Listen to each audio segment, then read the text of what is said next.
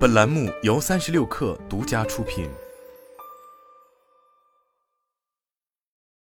本文来自公众号三亿生活。在线 K 歌这个国内流媒体音乐平台的特有功能，无疑满足了诸多用户的唱歌、听歌需求，并让这类平台娱乐性、互动性得以进一步增强。事实上，这一领域的发展里程在国内市场已有十年之久。自二零一二年从阿里巴巴离职的陈华创立唱吧，随后例如全民 K 歌、K 歌达人、音阶等 APP 的纷涌现，可以说在线 K 歌的用户需求远超当初的市场预期。根据 Quest Mobile 公布的相关数据显示，二零二一年十月，声音人群的用户规模达到七点二八亿，其中在线音乐、网络音频、网络 K 歌、有声听书的月活用户。则分别为六点六三亿、一点二亿、一点一四亿、零点三八亿，表明网络 K 歌这一赛道有着相当多的用户需求，并且对于腾讯音乐和网易云音乐来说，其包含网络 K 歌和直播业务的社交娱乐板块营收比例，此前几年一直占据着首位，增长也极为迅速。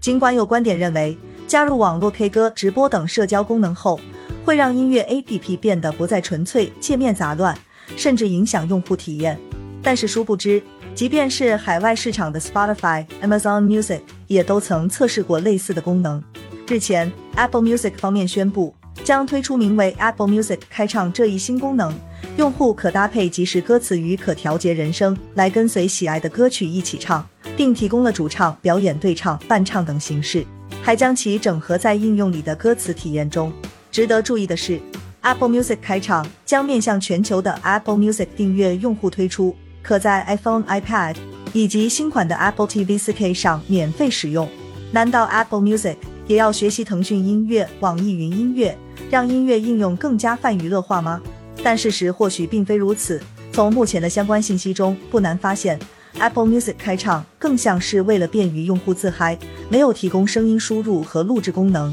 更谈不上社交和直播。就像其描述中一样。这个功能是歌词体验的衍生，本质上仍是通过满足用户需求来吸引更多的用户来使用。当然，目前也不能排除未来 Apple Music 开唱会引入声音输入与录制功能，或是与 AirPods 系列产品更好的配合，甚至还有可能为相关设备提供更像 K 歌的功能。毕竟，苹果方面在这一领域有着极大的优势。但归根结底，如今 Spotify 仍然是全球市场份额最高的在线音乐平台，所以紧跟其后的 Apple Music 就需要在音质、内容之外，探索更多的体验优势来吸引用户。作为 iPad 精神的延续，Apple Music 近年来的动作可谓非常频繁。尽管其在音乐流媒体赛道晚了七年，但自2021年开始。Apple Music 就以后发制人，超越 Amazon Music，成为了全球第二大在线音乐平台，用户数量近五点二四亿，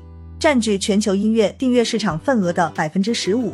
首先，近年来 Apple Music 不断在提升音质，为整个曲库提供了无损选项，并推出了基于杜比全景声标准的空间音频功能，而其各类音质更是直接包括在订阅服务中，并不需要额外收费。虽然用户想要收听真正的无损音质，往往需要更专业的设备，但这并不妨碍苹果方面以此降维打击其他音乐流媒体平台。相比于其他同类平台或是主打 HiFi 音质的专业类应用，Apple Music 目前十点九九美元每月的定价显然也相对更为划算。其次，得益于自 iPod 时代就已开始的内容积累，即便经历了从 iTunes 到 Apple Music 的转型，苹果也并没有在曲库方面落后太多。如今也拥有了高达一亿首歌曲的数量，并且相比于 Spotify、Apple Music，无疑还拥有更加庞大的现金流，以及基于硬件的庞大用户基础和相关数据。但在市场竞争中，Apple Music 的短板也非常明显，其资料库的管理逻辑更强调专辑这个概念，而不像其他同类产品一样，往往会更强调歌单和推荐，以方便用户创建、收藏歌单。因此，也就造成了用户评价的两极分化。然而，不可否认的是，Apple Music 一直在向着苹果 CEO 蒂姆·库克此前所说的方向努力，那就是音乐关乎的不是冰冷的比特，而是人性闪光和艺术之美。这或许也说明，懂音乐的苹果很难背离音乐本身。如果从这个角度出发，Apple Music 显然很难走向社交化、娱乐化。不过，即便 Apple Music 是站在巨人的肩膀上。仍需解决与 Spotify、网易云音乐、QQ 音乐等同类平台一样的问题，那就是用户增长。从 Apple Music 通过 CarPlay 集成到车载娱乐系统，到其安卓版开始支持无损音质与空间音频，苹果俨然在变得越来越开放。而像此前那样仅面向苹果设备的用户，当 Spotify 方面也已砸下了数亿美金，踏入播客赛道，试图与苹果竞争，并陆续将播客、有声读物等内容先后集成到平台中。所以 Apple Music 也需要以更加积极的姿态，依靠更多的功能体验升级来巩固自身的地位。